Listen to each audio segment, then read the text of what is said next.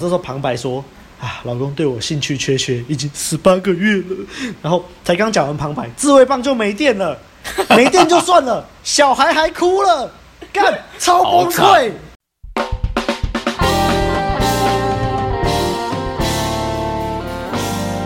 嘿呦，大家好！哎呦，大家好！欢迎来到我们最新的把妹指南啊，暌违已久啦。我们这次的把妹指南要录的是。性生活，sex life。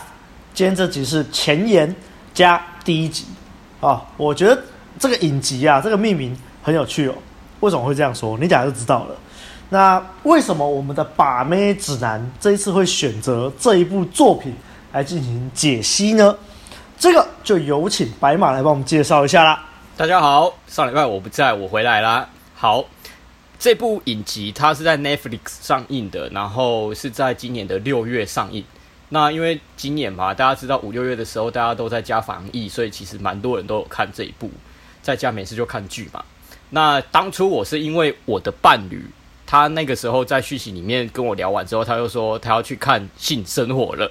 我想说，诶，这是什么剧啊？然后后来又在我们的群组里面看到有人在 po 这一个，然后再来就是。我有在关注的影评，YouTuber 也有在简介这一部，结果越看越越好奇。后来是因为我们有一个群友，他去看了预告片之后，就觉得，诶，这部片好像很红药丸哦，跟红药丸好像有一些关系。然后后来我又去听了那个我刚讲的那个影评的 Podcast，在讲解这一部，就大概知道，诶，那个听那个内容就知道是跟红药丸有关啊。所以呢，后来跟群组里面的人讨论之后。就想说，嗯，我们也要来看这一部，然后如果有机会的话，我也想要来写个新的。结果后来阿亮就说，那就干脆就是把这部剧就是录成我们解析的 podcast 的这样，当做一次的人生那个把妹指南。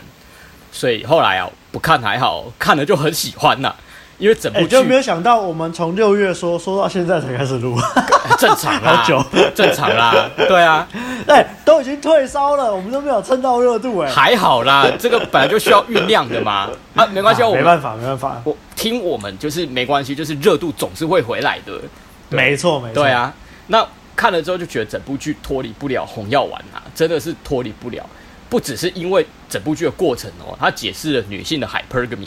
也是因为它最后的结局非常的政治不正确，很接近真实。那哦，对，那其实我在看这部剧的时候，它总共有八集。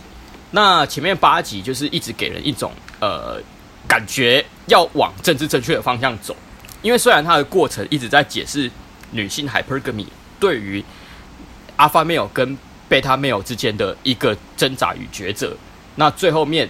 大家都会觉得说，如果是真实世界的话，女生是机会主义的嘛，绝对会选择跟阿发没有上床。可是整部剧，可是你这样会不会太剧透啊？读者可能听众都还没看，我们不是就是要来剧透的吗？我 我觉得太快把这个结尾这样子带出来，可能太快。没关系，但是我还是 我我还是觉得说，为什么我会喜欢这部，是因为最后面结局真的是很政治不正确。那至于最后面结局是怎么样，到时候我们讲解第八集的时候会再讲，或者是听众如果有兴趣，就是可以先去看这样。先去看了，先去看。对啊，我我必须说，真的蛮多人在骂这个结局的，但是我们看了，我们懂的人看了就非常喜欢，就是这样。嗯哼。好，那关于我们为什么要录这一部，大概就是这个样子。然后阿亮跟阿汉，你们有需要补充的吗？嗯、你们为什么会想要录这一部啊？为什么会知道这一部？哎、欸，我当初接触到这一部，其实也这个理由很单纯啊，就这部剧那时候很红，然后就是 Netflix 官方自己都在推。然后很多平台啊，那个像之前会看那个 Dcard，也很多人在讨论这个剧。我觉得，哎，到底是何方神圣？怎么大家都讨论的这么热烈？嗯、然后就像白马说的啊，就是看到有些群友在那边讲说什么这部剧很红要玩啊，怎样？我想说到底是有有多神？然后我第一次接触到这个剧，其实我就直接跳到那个 这个剧的第三集的某一段。啊，这个那一段是怎样？我们第三集的时候他会再解释。反正就是 看了那段之后，我就觉得 What the fuck？嗯，然后后来觉得好，那我才去真的去了解这个剧到底在讲什么东西。那就是像白马说的一样嘛，我了解完之后觉得说啊，这东西太适合拿来讲解了，真的。所以，所以就这样了，就这样。大家看呢？我我我也很单纯，我就是跟阿亮差不多，就是我常常在 Netflix 上面就是看影集啊，或是看动画，然后就是有一阵子真的是不管看什么，就是滑手机啊，看那个平常在看的平台或是 Netflix，全部都在推这一部。那我想说这一部到底是三小，嗯、然后我又看到群组里面的那个群友也在讨论，好像真的是蛮有话题性的，但是我就。但是我就是一直没有去看呐、啊，因为上班啊，就对这个还是有点还好。然后就是刚刚就是为了要录音嘛，然后我刚刚去看了第一集，我觉得我干真是三小。嗯、我刚刚我也是刚刚录音前才刚看完第一集，原本我想说嘛，这集的主要的架构不是我写，那我就轻松的看，看完再写心得。不看还好，一看不得了，妈的，看一看我要一直按暂停，我看这边还有感觉，我打打打，哦，气死我了。对啊，我觉得我应该要找时间把这部影集好好的享受完，一定要，然后再跟白马一样，每每一周要录的时候，我就再看一次，再看一下这集，然后再重写。不，我都没办法好好享受剧情诶，我中间都要停下来在那边打字诶，好不爽啊！你看，这就是把这个东西当工作的一个副作用，真的真的啊！但是我们身为问路人，我们还是要来讲解这一部。这个是我们的为了你们啊，为了听众啊，没办法。没错。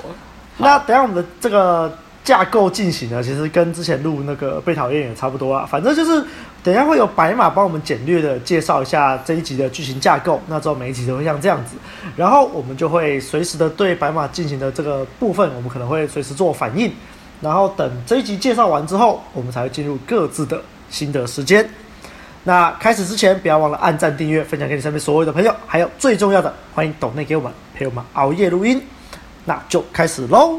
好，那在进入第一集的解析之前，我先稍微带大家扫一下这部剧到底在讲什么。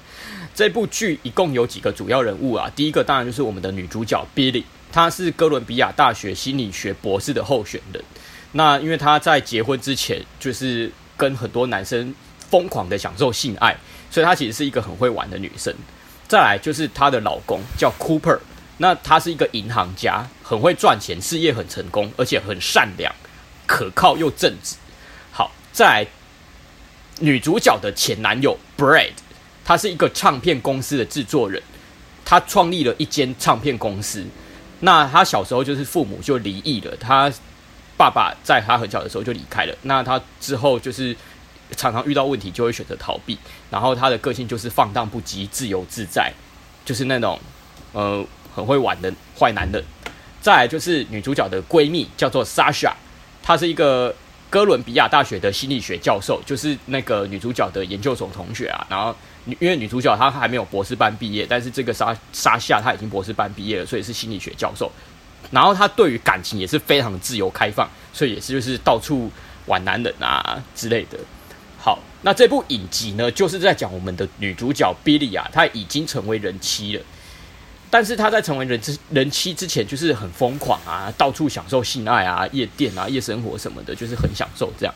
然后后来就是遇到了前男友 Brad 嘛，然后就是嗯玩的很很疯狂，因为 Brad 他就是典型的那种放荡不羁的阿法坏男人。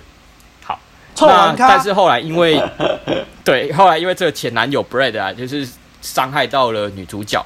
后来呢，女主角就觉得她精疲力尽了，因为她前面也经历过了很多，就是各式各样的男人。然后那些男人不是后来就是变得很匮乏，一直黏着她，不然就是典型的渣男，就是跟她说我不爱你了，我还有其他女人，然后就就离开女主角这样子，或者是女主角离开这些男生，然后女主角就觉得心很累啊，已经在感情世界里面玩够了。于是就选择一个沉稳，然后比较不会晚的那种男生定下来。诶，很很耳熟吧？很多电影跟现实世界都是这个样子。但是竹科工程师，对啊，心有戚戚焉。对啊，但是他跟这位 Cooper 结婚以后，过了也生了小孩哦，但过了八年，老公却对她兴趣缺缺，性爱的性，然后也让女主角常常性欲没有办法获得满足。结果就是因为这样。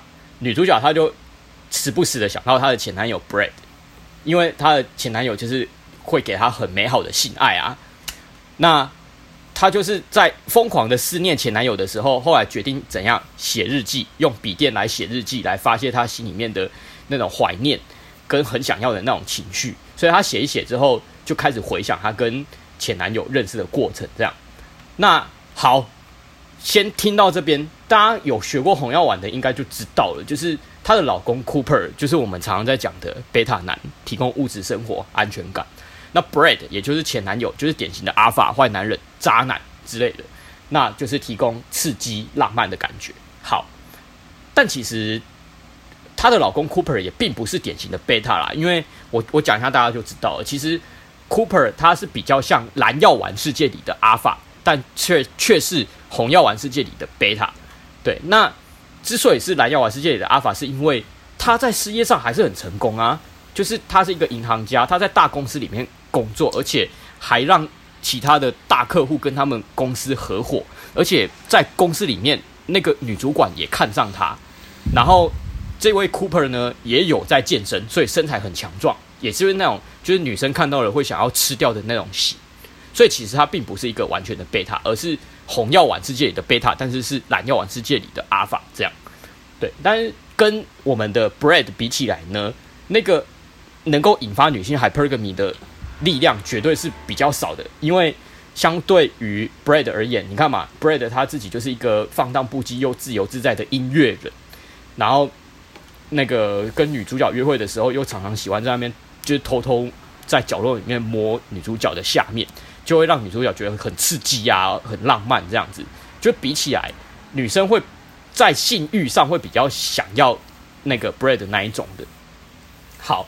那所以整个影集就是在讲女主角在这位蓝药丸世界里的阿法，也就是她老公，跟红药丸世界里的阿法，也就是她前男友，就是这两个男人之间做那个一个心理上的挣扎，就是他他到底要谁的整个过程。这部剧就是在介绍，就是在讲这样子的剧情。好，那让我们进入到第一集。第一集呢，它其实有几个重点啊，前半段它就是在讲解。女主角跟老公之间性爱的问题，刚讲的嘛，就是结婚八年了，然后老公对她兴趣缺缺，很频繁，然后女主角常常就是要为了顾小孩，然后很多想做的事情都没办法做，然后她心里，她性欲上其实有很多想要，有很多的渴望，老公都没办法满足她，因为老公他的心并不在 老婆身上，老公的心在那个事业，还有。美式足球还有小孩身上，对，大家看第一集就知道，做爱的时候还在那边看橄榄球。好，那后半段呢，就是女主角她受不了了，她就是开始写日记，然后回想跟前男友认识的过程。哇，那个前男友认识的过程，我等下开始解析，真的很精彩。然后最后面总结就是，当这个 Cooper 老公看到日记的时候，心里面就产生了嫉妒感。然后就发生了一些事情，然后女主角她因为罪恶感跑去找闺蜜，最后的结局，第一集的结局是她在闺蜜的房间里面看到了她的前男友 Brad，就这么结束了。好，这是第一集的重点啦。那我稍微来解析下，解析一下第一集就是的一些跟红药丸有关的东西。你看哦，一开始的时候，女主角就介绍她的老公是多么完美的一个男人呐，而且。剧还故意找一个就是金发白人，然后很壮的那种，就是典型的那种美国帅哥，就是以前找超人就会 就是会找这种人来演的那种。对啊，就是金发，然后白皮肤，然后很壮，然后脸帅帅的那一种。对，那女主角说啊，她从来都没有看过 Cooper 看其他的女人哦，走在路上都不会看其他的妹子，她也不会说谎。那这会有什么问题呢？女，这是女主角问的。女主角说：“这样子会有什么问题呢？”那但是 我们学过红药丸的就知道，这问题可大了，好不好？好，接下来女主角就说：“她之所以会嫁给这个老公，是因为她觉得她已经玩够了，因为她精疲力尽，她觉得前面的男人都让她就是很失望。刚刚讲了嘛，就算有一夜情，可是后来有些男生分成两种，一种是会对她匮乏。”那个所谓的小男生嘛，另外一种是所谓的渣男，就是会告诉他说我还有其他的女生，或者是就是感情骗炮什么之类的，反正后来就都没有了，一直他一直到他遇到前任男友，然后前任男友 Brad 在最后面的时候，又因为一些事情伤害到了女主角，那这些这件事情是后面集数才会解释的，我这边就先不讲。那总之呢，在经历了这样子这么多的经验以后，受过伤以后，女主角就遇到了我们的 Cooper，然后 Cooper 就是因为他沉稳的个性，然后呃事业很成功，有经济基础能力，外形又好，让女生会觉得说，干，这就是一个完美的好男人啊！而且这个男人哦还很贴心，会做菜，在交通公共交通工具上还会让座给老人。而且岳父岳母也很爱他，所以女主角就会觉得说啊，像这样子的男人，就是是修了上辈子修了多少的福，才可以在这辈子遇到呢？然后很多女生也都很羡慕她可以嫁给这样子的好老公。好，讲到这边，我们就会知道说，这个老公其实就是媒体一直在塑造的好好先生跟新好男人嘛。你看，会做菜，善良，让座给老人。然后跟岳父岳母相处，就是很会，很会跟长辈们有很有长辈缘，很会跟长辈们聊天，这样子就哇，好好先生啊，心好男人啊。可是问题就是在于说，哎，奇怪，啊，女主角跟这样子的男生结婚以后，最后面性生活却不满足，怎么会这个样子？然后老公其实也没有很想要跟她做爱，就是心思就是可能有了小孩之后。对于老婆可能也就腻了这样子，反而是比较花心思在小孩跟事业上。那我觉得有一幕还蛮有意思的，就是女主角的儿子有一天晚上他睡不着，他就跑去跟他妈妈说：“你今天忘了亲我，去睡觉。”这样，然后他妈妈就是叫他过来的时候，给他抱抱嘛。他的儿子居然就说了一句话：“说妈，你好美哦。”结果女主角听到这句话，居然开始啜泣。这这一幕我觉得哭啊！对，我觉得这一幕还蛮有意思的，因为诶，为什么我听到儿子说自己很美，居然会哭？诶，其实他的意思就是说，看我现在这么美貌，结果老公居然不要我，我现在这么渴望得到性爱，我现在有这个美好的青春跟身体，结果我老公却不要我，好难过哦，这样太浪费了吧？于是她就在那一刻就开始想她的前男友，然后她就打电话给她的闺蜜 Sasha。就是承认说，她其实一直在想着 Brad，哇，真的是很残酷啊！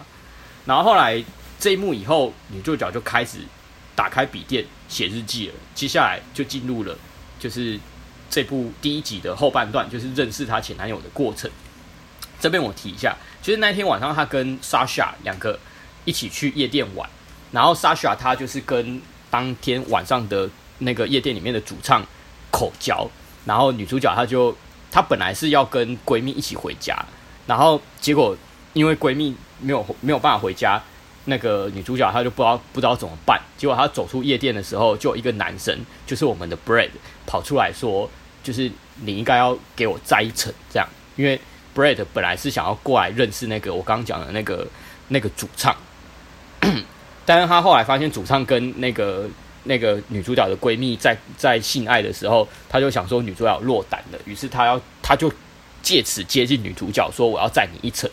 结果在车上，他们就开始聊天，就开始有互相吸引。这样，这边先提一下，就是 这边其实也有那个所谓的硬价值吸引的过程，因为女主角在听到 Brad 说我在这里有车的时候，女主角不太相信，因为他们是在纽约。然后好像在国外，在纽约有开车是一件非常屌的事情，因为纽约的停车费很贵，然后你又很难找到停车位，所以你如果在那边开车，基本上就是除非你硬价值真的很高，不然你可能做不到这件事。结果女主角一开始不相信哦，然后 Brad 他就直接直接到他的车子旁边，直接开车门给他看，然后女主角就很讶异，那个时候看他的表情确实是有被吸引，我觉得这就是硬价值。那。后来男主角他在车上跟女主角聊天的时候，就开始就是交换价值嘛，交流彼此的家庭背景跟工作在做什么啊之类的。然后男主角后来就说：“我想到一个地方可以跟你一起喝酒。”然后女主角就很兴奋说：“哪里啊？”男主那个 Brad 就说：“我家。”就直接把他带回家了。然后他家其实还蛮有质感的。对，这个音乐制作人，他其实还算有一点钱。对，但是他自己创业嘛，就典型的阿法，所以硬价值也很高。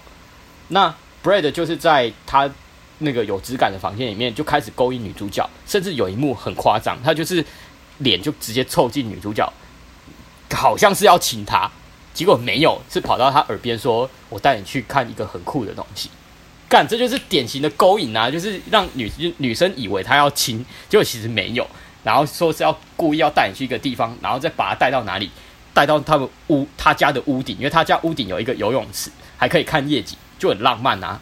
那这个时候其实框架男女框架就已经出现了，就是他已经开始在让让女主角有心理上的投资，这就是典型的一点零时期也有教过的勾引嘛。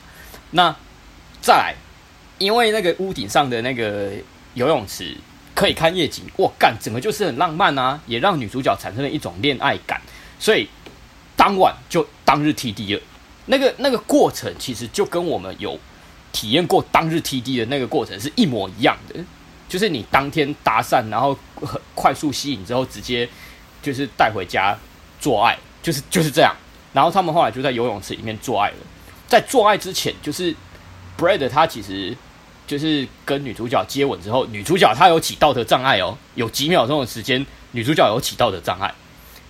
但是这个时候，Brad 他没有慌，他是直接跟女主角说：“I got you, trust me，我有你，相信我。”这样就只是讲这这几个字而已，然后道德障碍就解除了。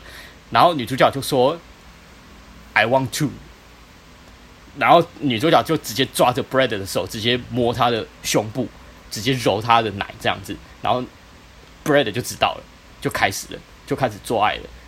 我觉得这这一段其实重点不是在于说男主角讲的这句话让女主角卸下了道德障碍的心防，而是他在讲这句话的时候，他的眼神跟表情是很有魅力的，是很坚定的。他知道说女主角。在他的掌控之中，整个氛围都是在他的掌控之中。对，之后会有一集，就他们在餐桌上吃饭的时候，也很明显的看得出来，Brad 其实是很会掌控整个局面，这就是典型的 Alpha 的一个特质啊。所以他当下其实是透过这个前沟通的的的方式，让女主角就是通过，就是让他通过女主角的道德障碍，然后就开干了。好，就这样，就在游泳池里面疯狂的做爱。后来呢，就是因为这这段。过程被女主角后来的女主角写成日记嘛？结果下一幕就是看到 Cooper 看到了这个日记，然后 Cooper 看到这个日记之后就很愤怒，就看着我们的女主角说：“这就是你要的吗？”然后就开始很很愤怒的，就是掐着女主角，然后就撕破她的衣服，把她放到餐桌上开干这样。那其实这也是很很写实，为什么？因为本来原本对女主角没有感觉的老公，突然看到了这个日记之后，会产生一种竞争焦虑嘛？会有一种占有欲啊，会觉得说，干以前的男人对你这个样子，我心里面嫉妒，我也想要做以前的男人对你做过而我没有对你做过的事情，所以那个感觉就回来了。就是我们很常讲的，如果你对一个男女生觉得腻了，可是这个时候假设有人想要过来跟你抢，你那个感觉就又会回来，因为这就是人性。就是以前常常听到的比喻，就有一双鞋可能放在店里面，没有人要买。但是如果有人，就是其他的人抢着要买的时候，你本来要买这双鞋，后来不想买的时候，突然之间又会想买了，因为别人也要啊，这就会让人产生一种竞争焦虑。所以当女主角被 Cooper 这样子放在餐桌上开干的时候，女主角就很享受，她就会觉得说，干我的老公终于对我有兴趣了，那个感觉回来了。然后做爱完之后。下一幕就是他罪恶感又起来了，因为她一直她觉得她一直在想前男友是一件很有罪恶的事情，所以她后来就打电话给她的闺蜜说她要去找他这样，然后后来就就跑到她的闺蜜莎莎莎莎家嘛，结果就在莎莎家遇见了她的前男友 Brad，然后当下也不知道为什么他就说干他想要回家了这样，然后第一集就在这边结束。大概就这样吧，因为我在讲解那个讲第一集剧情过程当中，也大概讲了一下我的整个看法，所以大家在听的时候，应该很明显的感受到，就是我们两位男主角其实很明显的就是有一种我们常常听到的阿法跟贝塔，或者是说蓝药丸的阿法跟红药丸的阿法之间的一些竞争跟比较，然后让女生的 hypergamy 引发了女生的 hypergamy 这样子。好，到这边两位有什么要补充的吗？诶、欸，我刚刚听了你的这个讲法，我觉得有一些地方的剧情我们理解力有点出入，然后呃着重的点有点不太一样。不过我觉得我放到最后面再讲好了啦。啊、我先让阿汉表达一下阿汉的看法好了。啊，我其实哦，看怎么会叫我来录这种就是要讲红药丸的东西呢？我觉得是问路人的婴儿堂堂啊！我怎么看的东西都跟大家不一样啊？所以我是我是主讲，所以我是主讲。好，好，请说。其实从 看一开始，然后就是就知道女主角是一个很爱玩的人。后来她就是就像就是白马讲的嘛，她就是一直玩，然后很会玩，然后但是怎么讲，玩到一个点了，其实你就会觉得说，哎，我的生活就是这就大概是这样嘛，也会也会腻了嘛，所以。吃有时候就例如吃吃饭吃太，你很喜欢吃啦，但是吃到有一天你还是会觉得有点腻了，多余了，你就会想要吃一些比较清淡的东西。所以你说像中华一番的皇帝那样吗？平常满汉全席吃太多了，对对对，然后后来吃个炒豆芽菜就呜好棒，傻就哭出来那种。对对对，好，哎，所以后来他就说，哎，那个她的老公嘛。这种沉稳又理性的男生，把他就是解救出来，然后女主角所憧憬的那种婚姻，然后随之到来。哦，但是你看他们就是这样，接下来他们结婚，然后八年了，然后八年就这样过去，然后老公也对她就是已经没有什么兴趣了，就是性爱的性，没有什么兴趣了。然后他才会，他突然觉得说，哎，你看，那个男一结婚以后，男生然后去顾事业，然后顾家庭、顾小孩，然后已经没有那种两个人之间有的那种性爱的火花，感觉，嗯，其实你在这边你就可以看得出来，就是缺少了那一部分的那个激烈的火花。然后你看，像女主角这么以前这么放纵，然后这么。享受性爱的人，他就突然他的生活中已经没有这个东西了，他当然会开始怀念呢、啊，开始回去怀念。有有一幕嘛，有一幕就是 他的小孩，然后抓了一只蝴蝶。哦，对对对，他那个女主角都说：“哦，你不能把它关在里面，他是他需要自由，他在里面不能呼吸。”那、嗯、我就突然觉得，哇，那只蝴蝶根本就是在暗喻女主角嘛！对啊，对啊，对啊，那是一个。在你讲之前，我还真没想到这段呢。然后他就是 他就是在暗喻啊。然后他的小孩回答：“操他妈的，真的是太夸张！”他说：“他是母的。”看这句话代表什么？这句话代表什么？不要乱讲话。啊、他说：“我喜欢他，我爱他。”我靠！这个导演是谁？出来，请出来！太屌了！哎，我记得这个导演好像是一个女生，我是没有去查，但是我是听朋友这样说。哎，一般美剧的话不会只有一个导演啊，可能两集一个导演这样啊。我刚去查过，一共四个导演都是女生啊，啊，所以我等一下会讲到一些我注意到的地方哦。好啊，好，那可以理解。继续。那、啊、其实你在那时候，你就马上就会想到说，那只蝴蝶就像这个女主角，她很美丽。然后他怎么讲？他拥有他的身上拥有的吸引力，但是他却被关在一个玻璃瓶瓶子里面。哦，没错。对，所以他在这这时候，其实我们看得出来，哎，男男主角回来，她老公回来，然后就开始呃，哎，跟他稍微打个招呼，然后就开始摸小孩，摸摸摸，然后开始分享他上上司的东西。然后整个就是，而且这幕很有意思哦，这幕很有意思哦。男主角他跑回来，然后就说：“我美丽的小公主在，我我美丽的小美人在哪呢？”然后一开始就是女主角就想说：“哎，你是在叫我是不是？”结果男主角就直接略过女主角，就跑去抱他的女儿。他讲的小美人是女儿，不是指老婆。没错，就故意有这样对，所以他就有一幕透露出那种失望的感觉。对，所以其实你在这边，他后来那个什么女主角开始。怀念以前那种生活。其实你完全可以去理解，就是他已经好久没有尝到那个激烈的火花，然后那种不确定感，你知道吗？未知的感觉。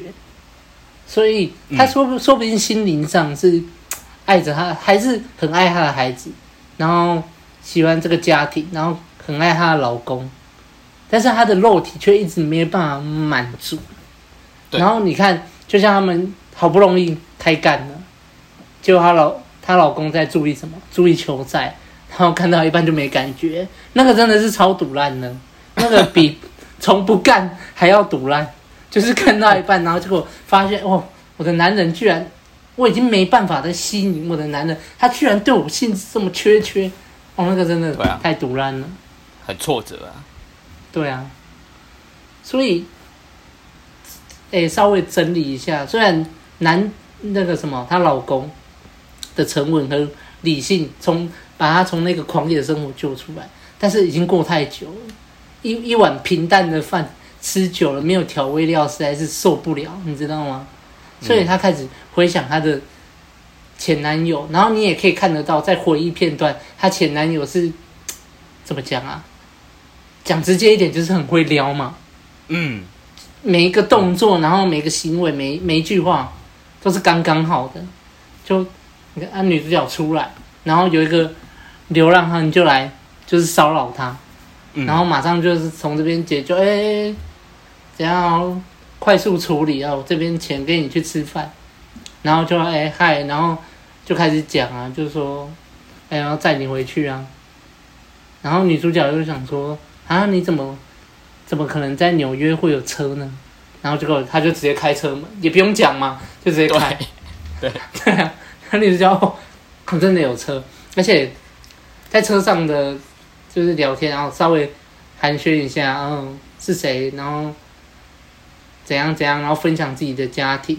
然后男主角听到那个女主角是心理系的嘛，他他就开始在那边。说什么啊？你是不是接下来又要讲什么什么？然后女主角要开始分析嘛，分析，嗯、分析这个她前男友，然后可能是怎样怎样，可能比较受，就是爸爸的喜好，怎样怎样。然后其实他们在上面的互动啊，你不要讲内容，他们的氛围就是很好。然后在这这个时候，其实我我现在也看了第一集，我也不知道。为什么男主角讲到那边的时候，那个情绪有点变动了？但是他接下来就说：“哎、欸，你要不要一起去喝酒？”哎、欸，你猜不到吗？啊、我第一次看我就猜到了呢。这应该可以讲了，哦、就是男主角跟他爸爸是有问题的。然后当女对啊，是我知道是有问题，但是我还不知道是什么问题。对，啊、对对对。哦，那就接下去看吧。对对对。然后他马上就话题就话锋一转嘛，就说。哎，我们去喝喝个一杯啊！啊，其实这这时候女主角已经被有被这个前男友吸引到，他说啊，在哪里啊？他很愿意嘛。然后男主角就直接说我家，然后就带回去了。然后他家有够豪华的，受不了。啊后后面就是像那个白马刚刚剧情解析有讲到的，就是你看这个男人，然后就是充满着未知。然后有硬价值，然后吸那个又非常有吸引力，然后就这样干下去。啊，这种男人跟他那个非常稳定的老公，跟这个充满未知力的，就是充满未知，然后捉摸不定的。其实这种捉摸不定的东西才是最最有吸引力的，就是阿法嘛。嗯，对啊，所以诶。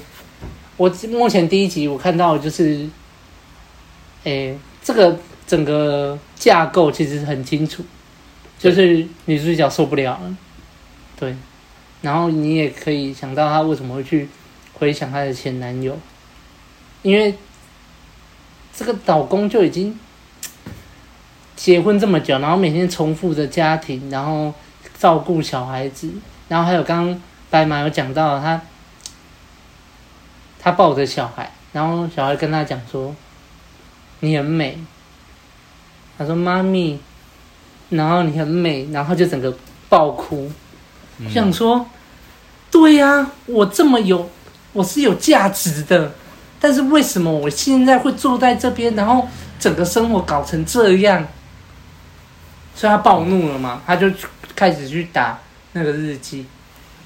对，所以其实我在这边觉得说，这个这部剧的第一集就已经是非常符合、非常符合现实。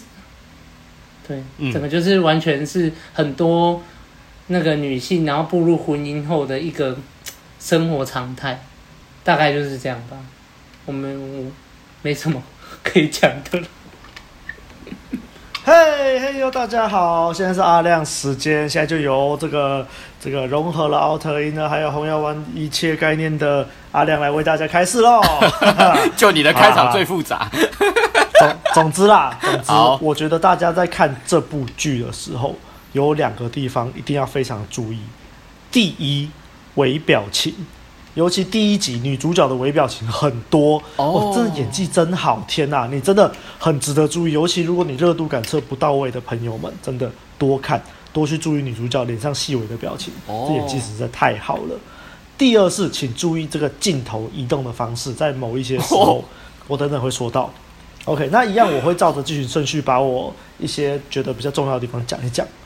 那这个开头的时候啊，就我们就看到这个女主角的独白，然后就说啊，这个尤其是他，尤其是谁，然后就看到一个男人很会主导，很刺激哦，在野外哦，然后就在那边摸女主角的下面哦，结果女主角正在爽，就醒来，发现刚刚在做梦，醒来她就在顾小孩，哇，诶，怎么就整个反差很大哦，然后就是。刚刚前面阿汉有说嘛，就是他的小朋友就跑来找他，然后他就出去，就是蝴蝶那一段这样子。后来刚刚有讲到，就是老公回来了，诶，老公回来了，哎，小美女哦，女主角很开心哦，以为在叫他，一回头啊，结果老公直接掠过他去抱小孩。那个女主角，你看这个时候女主角的 脸是非常经典，对对对，非常经典。然后女主角马上就还在那边解释说啊，强颜欢笑，打扮啊什么的。老公说啊，没有关系啦，随便啦，然后就略过。后来，后来女主角就开始在那边旁白又继续讲啊，啊，我的老公很棒啊，怎么从来没有说过谎啊，也没看他有其他女人啊。可是问题到底是什么？所以这里他就已经铺梗跟你讲有问题了嘛。对啊。好，接下来这段我就讲这部片很特别的地方。刚刚白马说了嘛，这部片有四个导演都是女生，然后很特别地方是哪里？这个地方原本是我一个朋友 H 大跟我讲的，诶，应该说他是在群主分享的啦。然后我自己在注意的时，在看的时候就注意到，真的就是这个女性导演，他们用镜头模仿女生的视线，在那个女主角在打量老公的身材。哦，所以你可以看到她那个镜头的移动，看她老公的身材的这种样子，然后你就知道说，哦，原来女生在看男生身材是这种感觉哦。所以这时候你也会发现说。你会发现说，你看这个老公其实为什么刚刚白马说他是来药丸世界的阿法？诶，他事业有成啊，诶，他还是有在健身啊，老婆对他其实还是有欲望的啊。对。可是呢，这个老公都忙于工作。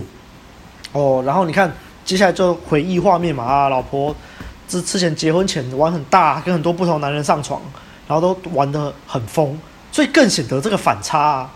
然后他就问自己说，诶，我为什么要嫁给这个古板的男人呢？哦，原来是之前遇到那些很有吸引力的男人，都很不稳定，都很爱玩呐、啊，都很渣啊。要么就是同时有好几个女的，要么就像白马说的，可能就是到后来会变得很 needy 这样子。嗯，所以他觉得这个丈夫现在这个 Cooper 的特性就是很理性、很稳定。简单来说，就是可以供养他啦。啊，对对对对。那我自己看到这段的时候，我就是想起一句话：吸引力它不是一种选择，你没有办法选择你要不要被吸引。它是一个开关，啪，你就被吸引了。嗯，没有办法用理性选择的。这个我觉得就是之前 A B 有常常强调的 Alpha Face 跟 Beta Face。你可以看得出来，这个老公 Cooper 的 Beta Face 就是很强。哇，你看还会煮丰盛的大餐，哇，跟他的岳父岳母相处的又很好，哦，又帅又谦虚。女主角都说：“啊，这是我这辈子最爱的男人了，我想跟他一起在一起，一直到死。”嗯我希望我跟他灵魂在另外一个世界可以继续相遇，然后我们就可以在那边再生很多小孩。就是我希望他可以干我。他那个地方说，他希望老公可以 fuck my brain out，你就知道他多久没有享受这种性爱了。嗯，后来在这个剧大概到十二分的时候啊，她就主动跟老公求爱了，那就是刚刚两位都讲到那段女上位嘛，老公在看球赛，然后她就女上位在那边骑她老公，然后老公那边骑骑骑，老公在那边偷看球赛，做到一半老公就软掉了。嗯，然后后来老公自己也觉得说啊很抱歉啊，他就用手指帮老婆。然后哦，女主角又开始爽了，哦哦，爽爽爽，就爽到一半，老公又不专心了，又在偷看球赛，手就停下来了，干，当然不爽啊。后来女主角不爽了，说啊，算了算了，你算了，你去帮我拿自慰棒过来。她老公还真的帮她拿智慧棒过来。对，然后她就往这上面滋滋滋滋滋，哇，这时候旁白说啊，老公对我兴趣缺缺，已经十八个月了。然后才刚讲完旁白，智慧棒就没电了，没电就算了，小孩还哭了。干，超崩溃，崩溃爆了。然后就说：“以前不是这样的。”然后就回忆画面，以前跟老公其实也干的曾经很爽过。嗯，但我觉得啦，这个老公的好处是他身材保持的不错，你看事业也很好，都没有摆烂嘛。所以至少老婆对他还是有信誉的，不像那个就是我们说的很多男人交往后或者是结婚后身材也摆烂。啊，事业也摆烂，就啊，我我交到女朋友了，哦、啊，我有老婆了，随便了，不去健身了。那老婆对你没有，就对你没有感觉的，是很正常的。你就因为你对老婆没有吸引力啦，你对女朋友没有吸引力啦。但至少我们在这个 case 里面，其实这个男主角对老婆还是有吸引力的哦，只是他自己对老婆没有欲望了啦，就对吧？没办法。所以为什么后来那个小朋友说跟妈妈说你好美的时候，女主角会直接爆哭？嗯，你就知道这个男主角就。多久没碰她？多久没有跟她讲这种话了？啊，呃，所以后来他就手机拿起来打给闺蜜嘛，巴拉巴拉。这个地方我觉得很注意的一段就是那个闺蜜就跟这个女主角说：“哎、欸，你老公有掐过你吗？” 然后她说：“没有啊，有有有那么赞吗？”哦，跟你讲，被掐超赞的啊！就 啊哈哈哈啊啊！各位男性听到这里知道了哈，嗯，不不是我教的，不是我教的。那后面女主角抱怨啊，我觉得我不一样了，我变成贤妻良母了，我不知道，我一直都在想前男友啊，你不要搞爆你的家庭啊！可是我没有办法，我需要再感受一次那种爱情的泡泡的小冲动啊。然后闺蜜就劝她说：“哎，这种爱不持久啦，那你到底要怎么办呢？”你说我也不知道，所以她还可以写小说嘛，啊，进入这个回忆阶段嘛，啊，你看之前还在读大学的时候，都跟闺蜜。每个礼拜六都出去烈焰，就后来就像刚刚阿汉讲的一样，这个闺蜜就是已经跟这个乐团的主唱在那边打炮打起来了吧？原本是口交而已，然后后来他就他就好好好，没关系，那我自己先回去。就回去的路上就被一个怪男人怪北北搭讪嘛，所以各位要注意啊，当你的硬价值没有做起来的时候。你去搭讪就会像这个一样啊！你以为你搭的很好，可是就你就没有任何，你连阈值都没有过，你马上就被筛掉了啦。所以他就觉得被骚扰嘛。啊，这个时候这个前男友就出现了，英雄救美啊。然后我觉得这里有一个很很重要，我注意到的地方跟你们有点不一样的地方是，就是一样嘛。那个女主角问说啊，什么你有车？怎么可以有车？巴拉巴拉，问了一个问题，然后男主角就是啊就不理他，无视，连回都不回，他就继续走他的路。然后，然后走走走走，然后才才开车门。就我觉得重点是他，他完全不急着证明自己啊，他就是连回都不回，直接无视，干超帅。啊，是。后来在在车上闲聊嘛，我觉得我应该注意到这个这个前男友，他就是长得帅，然后又有那个胡渣，然后讲话声音又很低，哦，帅的嘞。后来就知道说女生是读心理的嘛，他就在说哇，那你是不是又要帮我分析了？巴拉巴拉。结果女主角就跟。真的帮他分析嘛？那分析完之后就是刚刚讲的那一段，然后分析完之后他也不回应哦，他也不回应，他就直接约他回家喝酒了嘛。好，那我觉得一样，我觉得这里有很有感的是男主角，不是男主角，这个前男友也很很会 get 的部分，嗯，就是刚刚白马说的那段，他男主角摸女主角的脸，前男友摸他的脸，然后靠近，你以为他们要接吻了，结果他就在女女主角耳边说：“我想给你看个东西。”哇哇！这招厉害以外哦，请注意这个时候，请去注意女主角的表情，她的表情就是整个被干到的表情啊！嗯，我以为她要亲我妈的杀小，然后看个东西就是纽约的夜景嘛，妈这地方真的是有钱屌就大，又对啊猎奇又有钱屌就大，小真的。啊啊！他屌也真的很大。对对对，我也是要讲这个。那然后后面这一段这段很有趣哦，女主角就说啊，我没有想过今年会这样子结束哎。然后前男友就回答说，这个夜晚还没有结束呢。哦，有够会聊。对对对。然后他就再度靠近，女主角直接受不了了，超主动，直接他妈的抱亲，这所谓以退为进啊。那接下来就是刚刚白马说道德障碍的部分了。他们亲一亲之后，这个前男友的这个手就上去摸她的奶了。女主角退缩了一下，就、嗯、啊，道德障碍起来一下啊，这已经摸奶了吗？太太快了吧？然后就是刚刚白马说的吧，这个前男友就说：“Hey, I got you, trust me。”重点不是他讲什么，重点是他的神情，他的语，他的整个语调，他坚定的感觉，没错哦，直接哦，女主角直接受不了，直接撕了，呃，我想要，然后就开始脱衣服了。然后脱完衣服在那边勾引男主角啊，进去泳池裸泳啊，然后这个我们的这个前男友就下去泳池跟他亲了起来，然后把他扛在泳池旁边开始口交，他就了了了了了了，然后这个时候旁白很有趣哦，女主角说哦，我觉得我好像可以看见这个男人的内心，这就是这个言情小说常常有的问题嘛，你看 女主角往往都会想要教化，往往都会想要。就是想办法让这种好像受过伤的男人可以呃拯救他之类的。大家看什么木瓜之城啊，看什么格雷啊，套套套路都是这样，啊，套路都是这样啊。对啊。OK，然后就到这一段之后啊，就突然切回现在啊，小说被老公发现喽。她她正想要解释，老公就 她老公说了，Who the fuck are you？啊对，对，对，你他妈的到底是谁啊？然后就捏她的脸，强吻她。扯她的衣服，这就是你要的吗？这就是你要的吗？然后就把她压在餐桌上干了起来。哦，干！你看那个女主角爽的嘞，对，哦，好久没有被这样干了。结果呢？结果呢？我你我觉得这个地方很值得注意哦。你看那个老公干他干到一半的时候，他突然有点犹豫，对，他就突然动作慢下来了，然后那个表情就是卡卡的，有点犹豫。对对，我相信啊，这个老公心里面大概想的是：看这样真的好吗？你要想，这个老公一直都是一个有礼貌。很谦和的人，然后就是反正就是很为人很正派的。你突然叫他做这种事情，他就是卡卡的嘛，所以他才会突然就有有点停下来。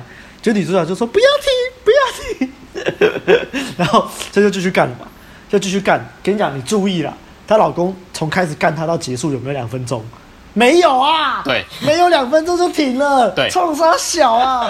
哦，真的不行哎、欸，所以你跟我说。刚刚白马说女主角是因为罪恶感起来，我觉得不一定，她可能就是真的，就是好不容易觉得要爽了，又没有爽到，就很不爽。哦，原来如此。我觉得，我觉得一部分有可能是这样，也是有可能。后来你看，老公一去上班，她马上打电话，但她其实不是打给闺蜜啊，这也要纠错一下，她是打给那个保姆啦，叫那保姆，对啊对啊，叫保姆可不可以来帮忙问说可不可以来？对对对对，对对，反正就这样，她才可以。进城嘛，进纽约嘛，然后她跑去找她闺蜜啊，然后敲门，呃，让我进去，让我进去。然后闺蜜呃难言之隐，好像有点不太想让她进来，然后后来就进去了。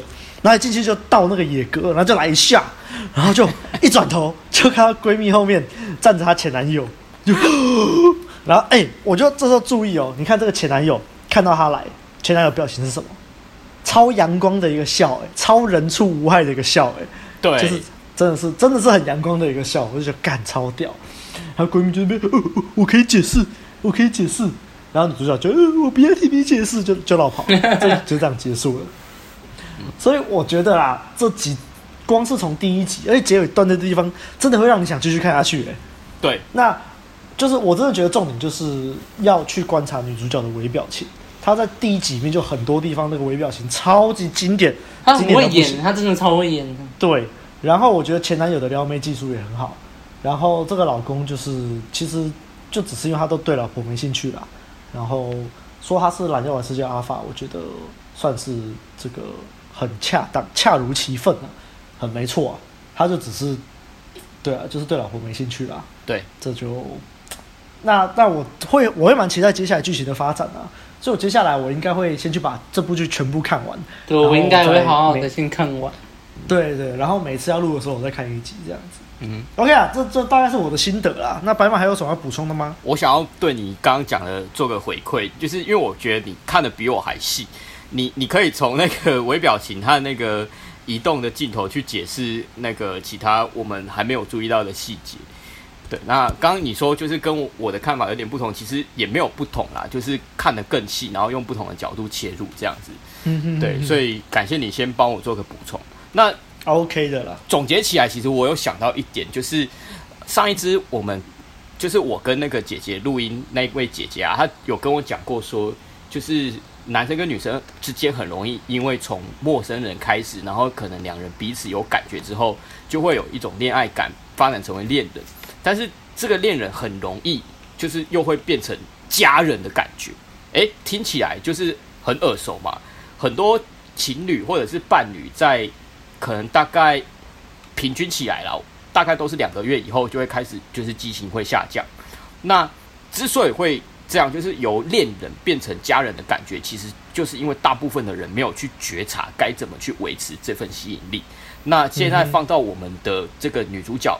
她对于老公就是这个样子，那当然也是老公对她也是这个样子。两个人彼此之间过了八年，那个婚姻生活已经变得很平淡了，之间而且都知根究底了，把对方都摸透透了啊。没错啊，所以我我所以我觉得这就是红药丸有强调说深不可测的重要性。我觉得在这里就是很值得去探讨啦。为什么要说深不可测？其实就是你什么都让对方知道，就是。没有吸引力啊，就就真的好吗？你你把你，例如说你把你公事上的所有事情，你就全部让对方知道，有有必要吗？我我不是全部都不能讲，只是有一些东西就真的没有必要讲啊。是啊，是，所以其实很多伴侣或者是夫妻到最后，就是常常在听大家讲说变成家人的感觉，那其实很明显的就是彼此之间激情已经没有了嘛。那为什么说这部剧这么的写实，这么的贴近现实生活？就是因为。她跟老公之间的关系就是这样啊，这社会大部分的夫妻很多都是这样，然后再来女主角跟前男友的关系也是这个社会屡见不鲜的。然后我也必须说，很多现实社会的女生就是也是在结婚之后会受这样子阿法吸引。那这就是我们后续要谈的部分了。好，那第一集的话，我们大概就解析到这边。那因为其实也还有很多蛮多想说的啦。那不过因为后面还有七集，还有最后的总结，就是我觉得可以留到之后再讲。好，那今天这集就到这边喽。哎、对对对对，我觉得我还是要强调一下，虽然刚刚。白马这样说，说她的这老公这样子，所以对这个老婆吸引力下降。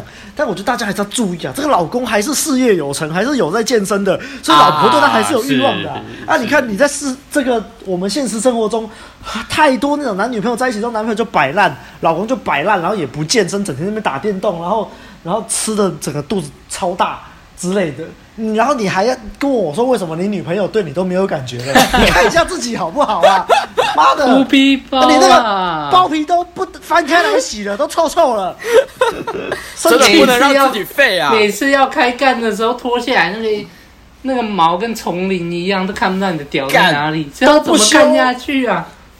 干啊，受不了，受不了！所以各位男生听众，你听到这边，你真的要好好审视一下自己啊，好不好？啊。好啦，苦口婆心，苦口婆心。各位做结尾啊！喜喜欢我们的节目的话，不要忘了到 Apple Podcast 留下五星的好评，也可以留言给我们，我们都会看。也不要忘了按赞、订阅、分享给身边所有的朋友，还有最重要的，欢迎抖内给我们，陪我们一起熬夜录音啊！OK，今天就这样了，大家下周见，哎、拜拜。下周见，拜拜。